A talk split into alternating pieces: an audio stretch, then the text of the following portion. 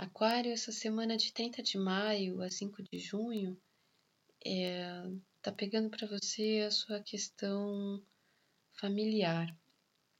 Você dentro de casa, a sua questão de família, um dos seus pais ou os dois, é o que tá forte essa semana para você, tá? Tem uma maior comunicação, tem uma energia de maior locomoção também, um ir e vir, é, uma energia de mudanças. Então, mas também um, a energia de mudanças está favorecida, mas tem um, um peso, tá? Tem uma comunicação, mas tem um peso, uma sensação de que você está passando por coisas não de que você é, porque você tem prazer, mas porque você tem obrigação. Então tá num conflito. Você nesse mundo familiar, você dentro de você, o que tem acontecido aí com a sua você dentro da sua casa, com a sua família, com seus pais, com você no mundo lá fora, no mundo profissional. O mundo profissional, a sua carreira tem sido cobrada, você está sentindo um peso muito grande.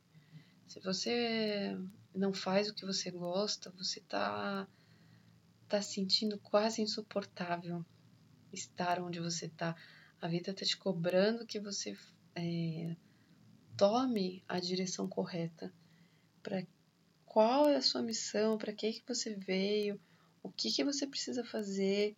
E está cobrando que você se direcione para isso. Então, talvez esse peso aí do seu, do seu mundo externo, do seu mundo profissional, tenha entrado em conflito aí com a sua vida familiar também. Então, essa questão que você já está vivendo, na verdade, ela essa semana está em destaque, tá?